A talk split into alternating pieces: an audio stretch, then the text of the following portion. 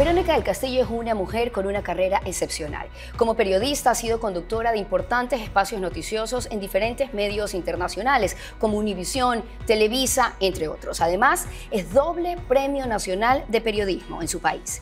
Convencida de que hace falta educación emocional, creo y dirigió el podcast Los huevos no son al gusto, que tiene una temática para la prevención del delito y adicciones. Además, ha tenido otros espacios como el Club de Eva, que es una revista femenina con temas de despertar de la conciencia. Esto en Azteca 1. Importante conferencista también de diferentes partes sobre el desarrollo humano, liderazgo y empoderamiento de la mujer. Tiene su canal de YouTube Verónica del Castillo Oficial. Es terapeuta Reiki Master, Theta Healing y un curso de milagros. Además, practica sanaciones masivas. También es escritora y ya va por su tercer libro. Hoy la tenemos aquí en Trascender con Wendy Rosillo. Muchísimas gracias, mi querida Wendy. Pues un, un, honor estar contigo. Creo que tenemos muchas cosas en común y se trata de eso, ¿no? De ver qué podemos sumar y cómo podemos ayudar a trascender. Gracias. Totalmente, Verónica. Y como no creo en las coincidencias, comparto contigo y con todos los que nos escuchan que eh, la verdad es que llegaste a mi vida de una forma increíble, a través de este podcast, a través de un oyente, a quien le agradezco su generosidad por escribirme, por contarme lo que estaba pasando en su vida y su experiencia en uno de los retiros que tuvo contigo. Se llama Liliana. Ella me escribió, me puso en contacto pues eh, contigo y fue muy bonita esta experiencia porque creo yo, ya me dirás tú si me equivoco, que cuando estamos en este camino espiritual el universo confabula a favor de nosotros y nos pone gente que sin duda eh, nos aporta en ese crecimiento espiritual, nos pone información, lecturas, en fin, pero justamente nos ayuda a encaminarnos. No sé si te ha pasado eso tal vez alguna vez. Bueno, me ha pasado tanto que uno de los capítulos de mi segundo libro justo se llama Diosidencias y como decía el doctor Deepak Chopra, pues son sincrodestino, ¿no? Cómo estamos conectados. Todos estamos conectados. Lo que pasa es que no estamos conscientes de ello y no estamos conscientes o atentos a esas señales que siempre están ahí, pero si la mente no está acallada, no podemos estar receptivos, pero siempre están presentes estas señales. Yo creo mucho en los ángeles, eh, creo mucho en todas estas conexiones y, bueno, Liliana Azurita ha sido una pieza clave para este despertar de conciencia y todos tenemos una misión en este plan de evolución hacia la 5D o la quinta dimensión. Entonces, pues cada quien que esté donde tiene que estar y todos tenemos una misión y algo que aportar. Si alguien siente que su vida es inútil, si alguien siente que no sirve para nada, está muy equivocado porque todos estamos predestinados para una misión más elevada de lo que podemos ver. Sin duda lo que dices, pero nos cuesta llegar a comprender esa realidad a la que mencionas. Para eso tenemos que terminar, eh, pasar por un proceso doloroso muchas veces. Y es más, grandes maestros dicen que hay dos formas de llegar a este despertar. O ya vienes iluminado de alguna manera, como esos grandes maestros como Jesús, Buda, o, o eres uno más, ¿verdad?, que transita a través del dolor y o te quedas en el sufrimiento o despiertas. Creyera yo que, eh, según he escuchado en tus entrevistas y según he investigado sobre tu vida, Verónica, que el tema de la depresión postparto fue parte de ese gran despertar. ¿Fue el único hecho que te ayudó a darte cuenta que había otra forma de ver la vida? ¿O relátanos un poco tu experiencia?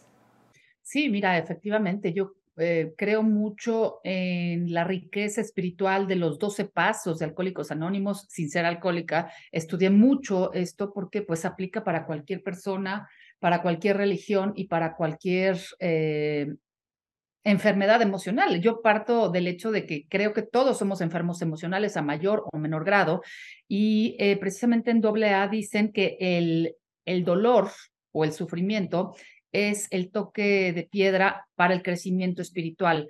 Eh, a veces podemos crecer sin dolor, sin sufrimiento, pero lo que más nos hace crecer es justamente eso, ¿no? Eh, eh, a mí la depresión postparto me hizo tocar uno de los fondos más fuertes. Yo no quise estar empastillada, yo no quise tomar antidepresivos en el 2004 empieza mi turismo espiritual, así le llamo, porque toqué muchas puertas, porque pedí mucha ayuda, porque la terapia que tú me digas la conozco y la he probado casi todas. Entonces eh, tiré a la basura los antidepresivos y dije yo sola voy a poder. No lo digo desde una soberbia porque hay que siempre hay que tener la humildad para pedir ayuda, pero lo digo desde un punto de vista de que me fui por el camino alternativo. Tomé flores de Bach, hice spinning, eh, ejercicio, meditación, tomé mi primer maestría de Reiki en el 2004 para salvar mi matrimonio. no salvé nada, pero me salvé a mí misma. Y, y pues en la depresión postparto eh, eh, no haces ese bonding, esa, esta unión, eh, ese lazo afectivo con tu bebé y me sentía muy culpable y la, la, culpa es uno de los tres principales enemigos de la mente, que de eso hablo en mi taller de neuroabundancia.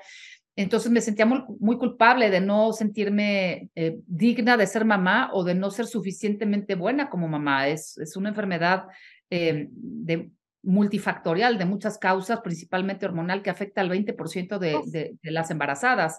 Entonces hice reportajes, escribí un artículo en, mi, en mi primer libro para que las mujeres sepan que no están solas, no están locas y que se cura, se puede pasar, porque hay muchas mujeres que han cometido infanticidios, suicidios, por, por, por esta enfermedad. Entonces, eh, muchas veces ni siquiera los mismos ginecólogos hombres la entienden y ningún libro de maternidad te habla abiertamente sobre el tema. Y con la diferencia del caso, pero, pero muy parecido en las características que nos pasa como mujer y por el tema hormonal, está la menopausia, la premenopausia.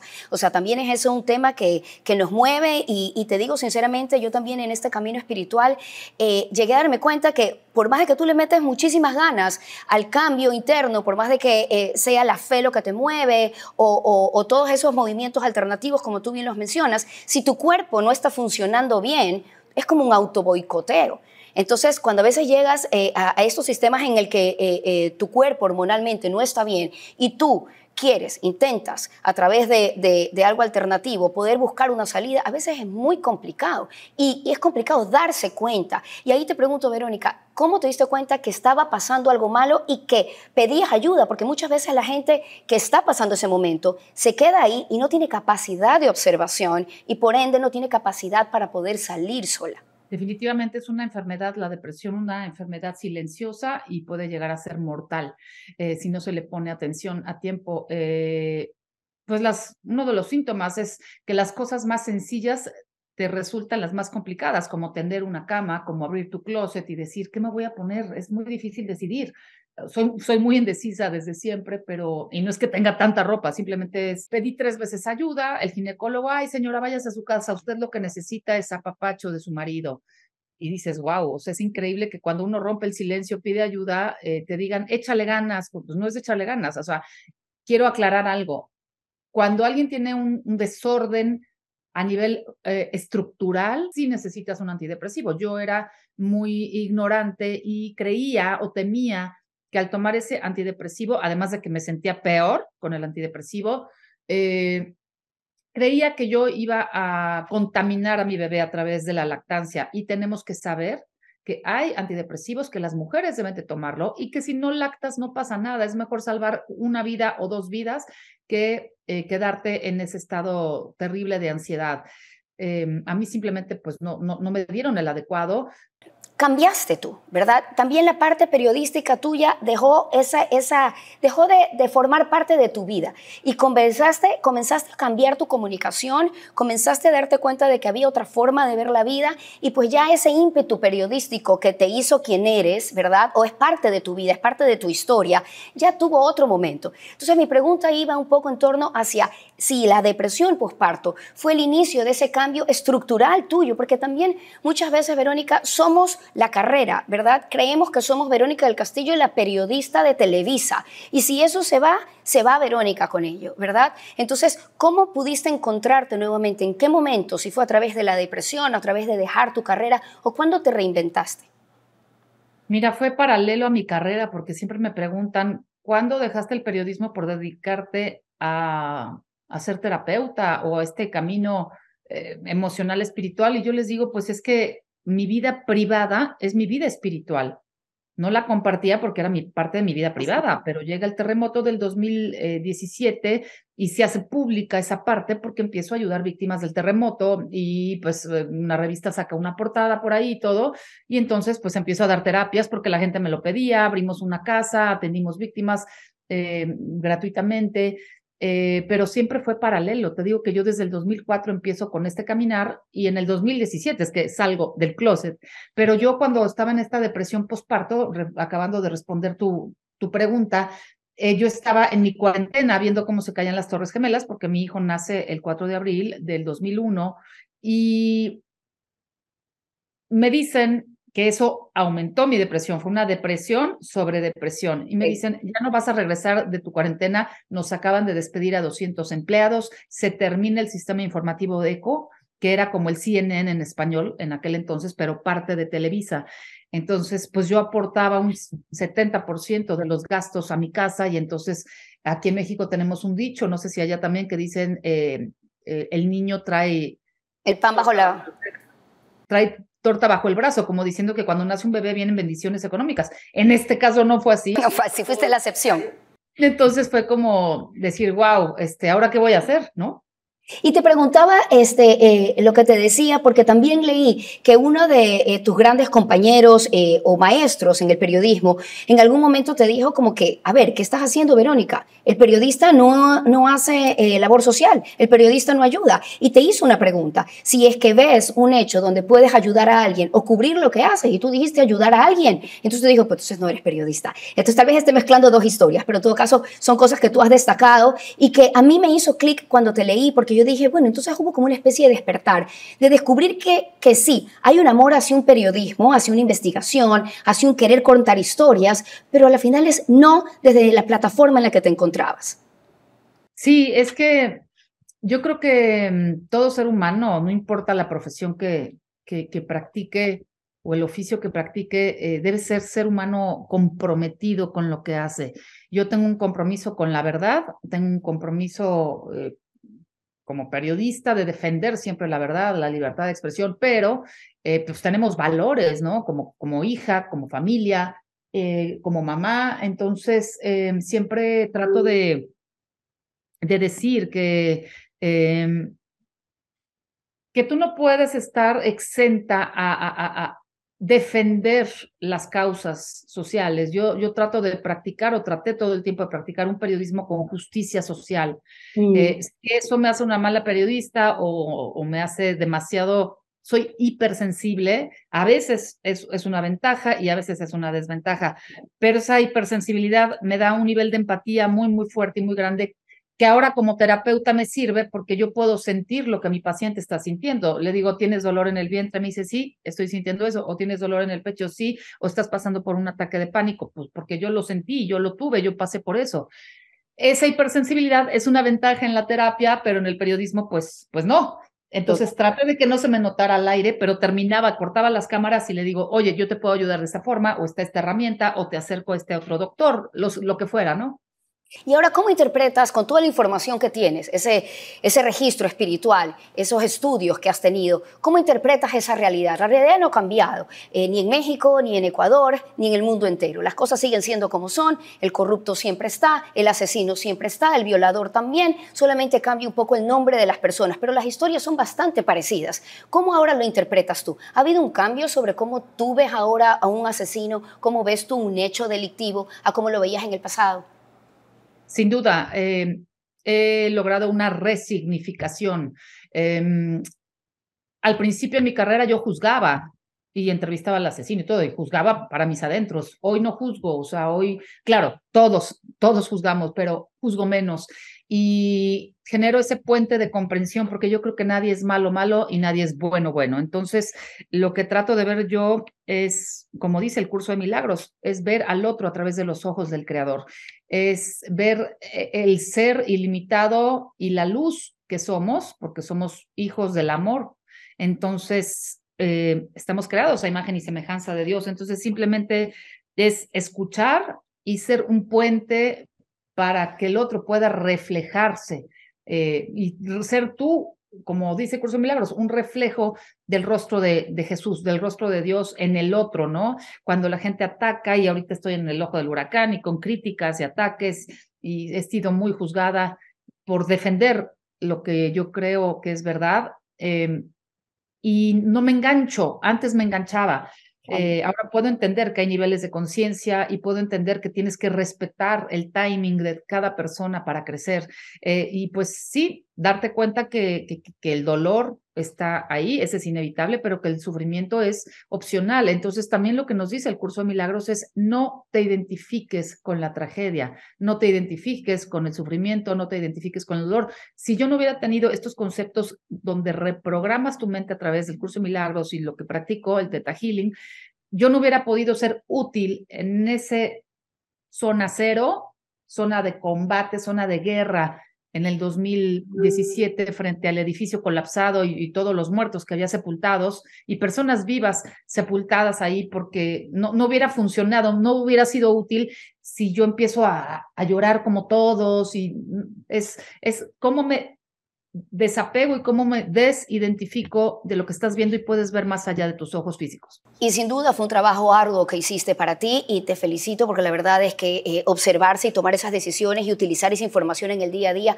creo que es lo que hace más difícil el, el camino espiritual. Ahora te pregunto como terapeuta, eso mismo. Si estás frente a alguien que te cuenta que ha vivido una violación, que ha vivido el asesinato de alguien o alguna tragedia económica o cualquiera de esas situaciones que nos, eh, nos ponen muy tristes como seres humanos, ¿cuál es tu primer camino para ayudar a esa persona a que esa información que tú ya la has digerido, ya la tienes propia, se las puedas dar a ella y que comprenda que esto no es un castigo y como tú decías, que a la larga todo viene de una energía del amor, pero la gente dice, eso no es amor, porque nos han puesto conceptos de lo bueno, lo malo, este, el amor y el odio. ¿Cómo lo manejas tú?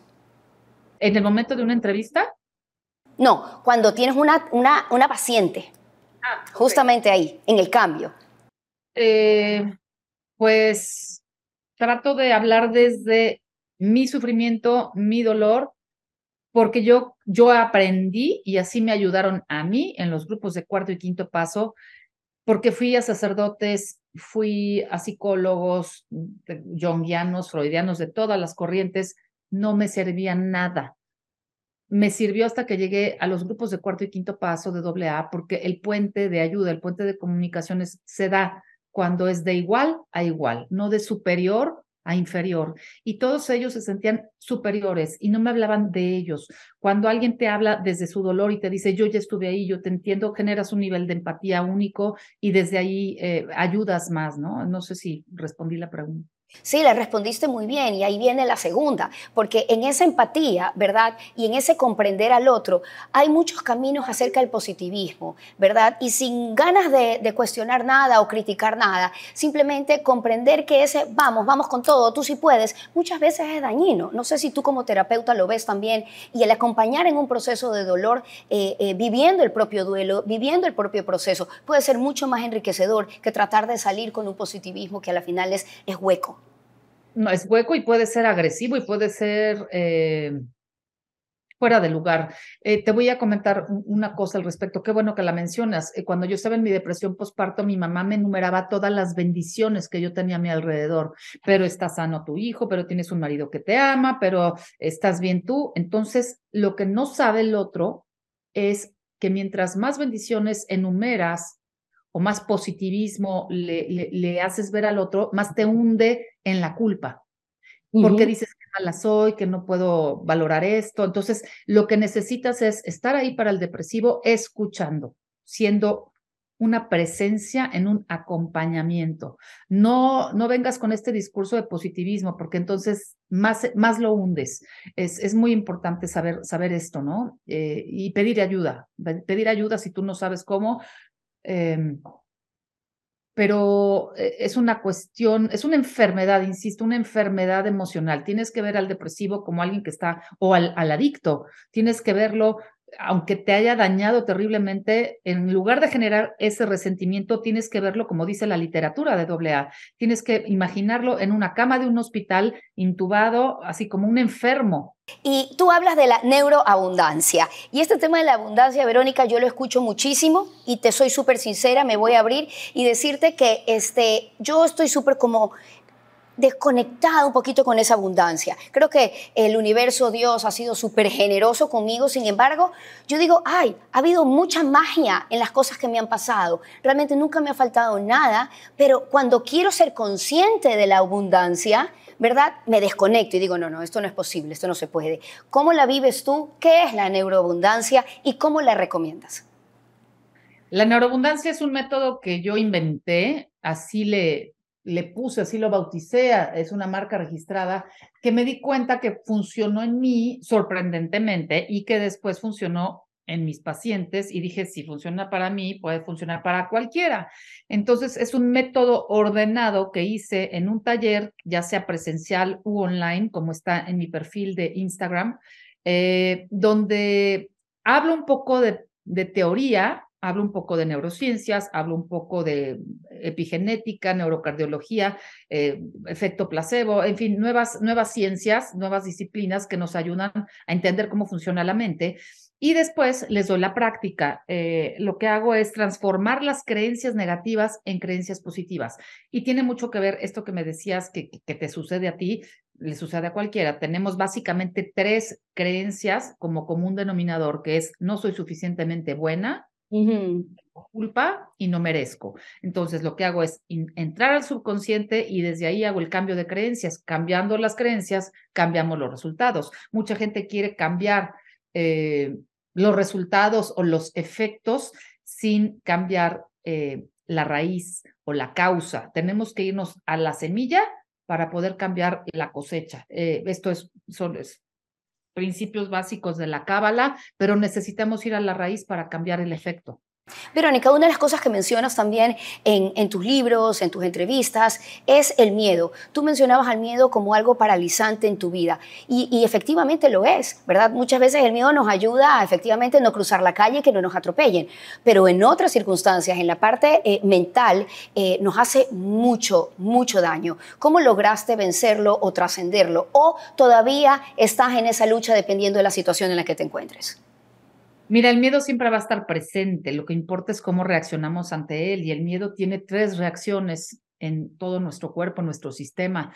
Es miedo, o bueno, más bien, el miedo hace que yo huya, me paralice o ataque. Son tres reacciones. Verónica se paralizaba ante el miedo. Desde chicas, cuando mi hermana y yo nos peleábamos con, con unas personas en el cine por estar delatosas, aventando palomitas, nos agarraron a patadas un grupo de, de adolescentes por haber estado molestando y yo me paralicé y me, me, escondí atrás de una butaca y mi hermana me decía, es que cómo no me defendiste, tú eres la grande, yo soy la chica y yo, no sé, algo me paralizó. Y hoy en día, cuando tuve un intento de secuestro, bueno, en, hace ya algunos años en Acapulco, saliendo de, de una disco, eh, la, la, disco que, que, quemaron los narcos después de varios años y que ahora ya ha sido reabierta, eh, ahí empecé yo a rezar el Padre Nuestro y era una persecución en el auto que venían siguiendo. ¿Tú estabas manejando?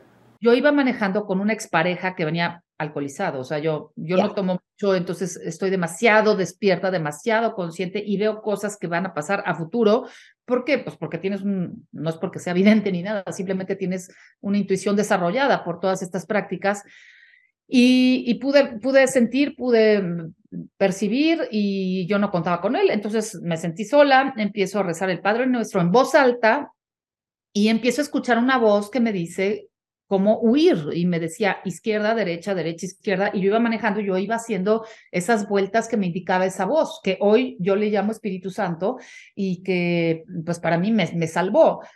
Sigo esa voz y logro escaparme cuando venía un auto enfrente, yo en medio y otro auto atrás. O sea, el modus operandi era hacerte sándwich para levantarte, como decimos acá, y después, o sea, secuestrarte. Pero esa fue la primera vez que esa voz me hizo y me permitió no paralizarme. Esa voz me hizo tomar acción. No huí, no me paralicé, y no ataqué, que son las tres respuestas ante el miedo. ¿Crees que esto vino por una preparación espiritual tuya, porque tu intuición estuvo más avanzada? ¿Qué crees que fue lo que detonó ese cambio? Dos cosas, preparación espiritual y preparación emocional. Desde luego, control mental. Eh, estas técnicas de neuroabundancia lo que hacen es reprogramar tu mente, no identificarte con la escena trágica. A eso es lo que me refiero. Si te identificas y puedes verte desde, o, si te identificas vas a estar adentro del problema y no vas a poder salir. Einstein decía, el problema no puede ser resuelto desde el mismo lugar donde se generó. Entonces necesitas un lugar más elevado. Ese lugar más elevado se llama conciencia. Cuando tienes cierto nivel de conciencia, tú puedes salir de la pantalla, de la tragedia, de esa película que te cuentas claro que es real y claro que está sucediendo, pero puedes tomar distancia te vas a ese espacio que decía Einstein, que es un lugar más elevado, otro nivel de donde se generó, y desde ahí tomas mejores decisiones. Entonces, esto se llama eh, gestionar tus emociones, que es lo que trato de enseñar.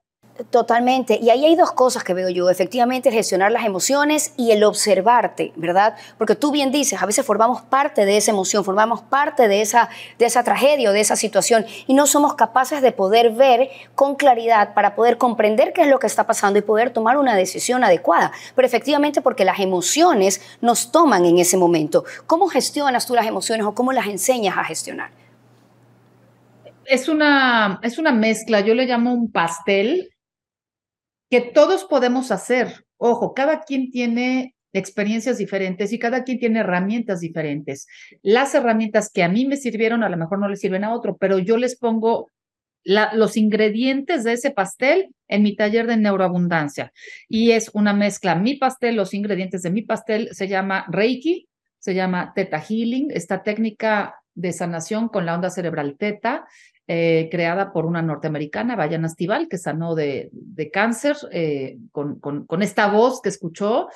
Eh, mezclo conceptos de un curso de milagros, mezclo comandos y conceptos de la técnica de Access Consciousness o barras de Access y pues todo el bagaje del turismo espiritual que hice, ¿no? Muchas lecturas, pero lo que importa es cómo le das vida tú a eso que estás leyendo. Lo que hago es empoderar a la gente para que sepan que deben de seguir al creador, a Dios, como cada quien lo conciba, no a mí, no a ti, no al maestro. Tienen que aprender técnicas pero finalmente seguir al creador, no seguir a alguien porque siempre los seres humanos vamos a decepcionar al otro porque somos imperfectos. Entonces, eh, tenemos que tener en cuenta que las personas, y eso es lo que trato de empoderarlas de esta forma, y, sobre todo a las mujeres, decirles, eh, tú buscas tu propia maestría, la maestría, el maestro está dentro de ti, confía en tu intuición, confía en todo lo que tienes a tu alcance. No imites, no copies, no trates y, todo lo que te haga bien para tu corazón, para tu conciencia, ahí quédate. Desde mi punto de vista, todos tenemos el don de la sanación. Desde mi punto de vista, y tomo y cito a la Biblia cuando dice, Dios nos dio a todos todos sus dones, no a algunos, no a los especiales, no a los sacerdotes, no a los iluminados. Dios nos dio a todos, todos sus dones, no un don, no dos, todos sus dones. ¿Qué necesitamos entonces? Dos cosas. Uno, aprender una técnica, la que te guste, Reiki, Teta Healing, la que te guste, pero estudia, prepárate, conocimientos. Dos, práctica, práctica y práctica. Y como siempre ahí, la práctica sea el maestro. Yo he visto casos de remisiones espontáneas con estas técnicas, desde niños con cáncer hasta mujeres con cáncer, que simplemente confiaron, creyeron y lo hace el de arriba, no lo hago yo. Cuando eh, eh, converso con personas como tú que han podido pues, eh, practicar diferentes disciplinas y que han podido llegar a resultados, le voy a poner una palabra entre comillas, positivos, porque de alguna manera alcanzaste tu meta, lo que querías. A mí me da mucha pena cuando las personas creen que el resultado debe de ser lo que tú quieres. Y es ahí cuando me gustaría muchísimo tu opinión sobre que este camino espiritual y estas disciplinas que tú invitas a tratar tienen que de alguna manera desvincularse con el resultado que uno tiene en la mente. Digamos que es una persona que quiere sanarse de cáncer. Puede practicar las disciplinas, pero puede ser que el resultado de la sanación del cáncer no se dé. ¿Cómo invitas tú a la gente a que el resultado no sea decepcionante, pues no es algo que pueden controlar? desde la aceptación. Soltar el resultado es practicar el desapego, es confío, tiene que haber fe. Es como cuando lanzas un comando, ¿no? Al universo, una afirmación, y dices, yo soy salud perfecta, hecho está, muéstramelo. Pero tenemos que saber hacer las preguntas, porque a veces hacemos afirmaciones a través de los decretos. Las preguntas abren un espacio en la Matrix, en el mundo de las posibilidades, en el campo cuántico, eh, en el information field, en el campo de información. Eh, siempre queremos buscar respuestas. El ego siempre tiene que tener respuestas, respuestas, respuestas, definiciones. Eh, eso nos limita. ¿Qué tal si decimos cuántos clientes necesito esta semana para poder pagar mi tarjeta de crédito, en lugar de decir, no voy a poder pagar mi tarjeta de crédito, ¿cómo le voy a hacer? ¿No? Entonces es, tú preocúpate por el qué y el universo se va a preocupar del cómo. Ahí están los resultados. Me encanta. Sabes que yo cogí un curso hace mucho tiempo con Michael Beckwith y que se llama El Poder de la Visión y él hablaba de las preguntas empoderantes, le dice él. Y decía que efectivamente uno tiene que aprender a preguntar al universo, que no se trata de ir a rogar a una deidad, que no se trata de ir a pedir algo específico, sino preguntar correctamente para que esa respuesta va llegando de diferentes maneras y en su tiempo. Y él dice este, una, una pregunta súper profunda que él pone, ¿en quién me debo de convertir? Para que eso que, tiene que nacer en ti salga en su momento, pero para que esa alma que está ahí tratando de tener una misión, tener un objetivo en la vida, eh, pueda justamente cumplir ese propósito. Es muy, muy bonito lo que dices y con eso también nos quedamos porque fíjate que esta temporada hemos hablado en todo el podcast sobre la aceptación y yo creo que pues este, con tu respuesta hemos podido concluir finalmente y te agradezco porque este, eh, contigo cerramos esta temporada, este es el décimo episodio y me encanta que lo hayas hecho mencionando el tema de la aceptación porque es uno de esos pilares fundamentales que nosotros aquí en este espacio tratamos de recomendar como un gran inicio para poder dar eh, cabida a los, diferentes, a los diferentes caminos o a las diferentes formas de procesar o trascender lo que te está ocurriendo. Así que te lo agradezco mucho. Yo te agradezco a ti hacer preguntas tan inteligentes, tan empoderantes. Y sí, o sea, tanto un curso de milagros como la técnica de barras de access utiliza las preguntas. No conozco esta persona que mencionas, pero es, es, más, es más empoderante eh, hacer preguntas, no llegar a conclusiones. Y, por ejemplo, así como tú hiciste una pregunta, eh, también en barras de access es, ¿qué energía, espacio, conciencia puedo ser yo para trascender cierta situación, para sanar cierta situación. Tú lanza la pregunta al universo y te va a responder. Gracias. Verónica, ahí vamos a tener la suerte de tenerte aquí en el Ecuador. Cuéntanos un poco sobre ese espacio en el que, bueno, tengo el honor de compartir contigo, eh, y, pero entiendo que también vas a hablar mucho de eh, neuroabundancia, que es justamente eh, lo, que, lo que tú pues invitas a la gente a que procese, a que lo viva para poder alcanzar su propósito. Entonces, cuéntanos un poco de tu visita acá en el Ecuador. El honor es para mí, Wendy, y el honor es doble. Uno, por conocer por primera vez ese bello país que es Ecuador, un, país hermano, que mi papá cuando fue, cuando yo recién nací, me dijo, tienes que ir a Ecuador algún día. Y el doble honor es conocer el país y el segundo es estar en un panel de tres mujeres donde estaremos tú y yo juntas y hablando de resiliencia el 18 de mayo, que por lo visto tenemos muchas herramientas para hablar de resiliencia y el 20 de mayo estaré impartiendo el taller presencial Neuroabundancia, eh, donde voy a estar muy emocionada de compartir estas técnicas para generar mayor prosperidad y abundancia, entendiendo que no solamente es el dinero, la abundancia, sino es la riqueza emocional, espiritual, eh, de afectos, en todo sentido. Entonces, estoy sumamente orgullosa, feliz, contenta de compartir todo esto con ustedes. Muchísimas gracias, Verónica. Y entonces la invitación está hecha. Y a ustedes a que nos sigan en la siguiente temporada de Trascender con Wendy Rosillo. Gracias, Verónica.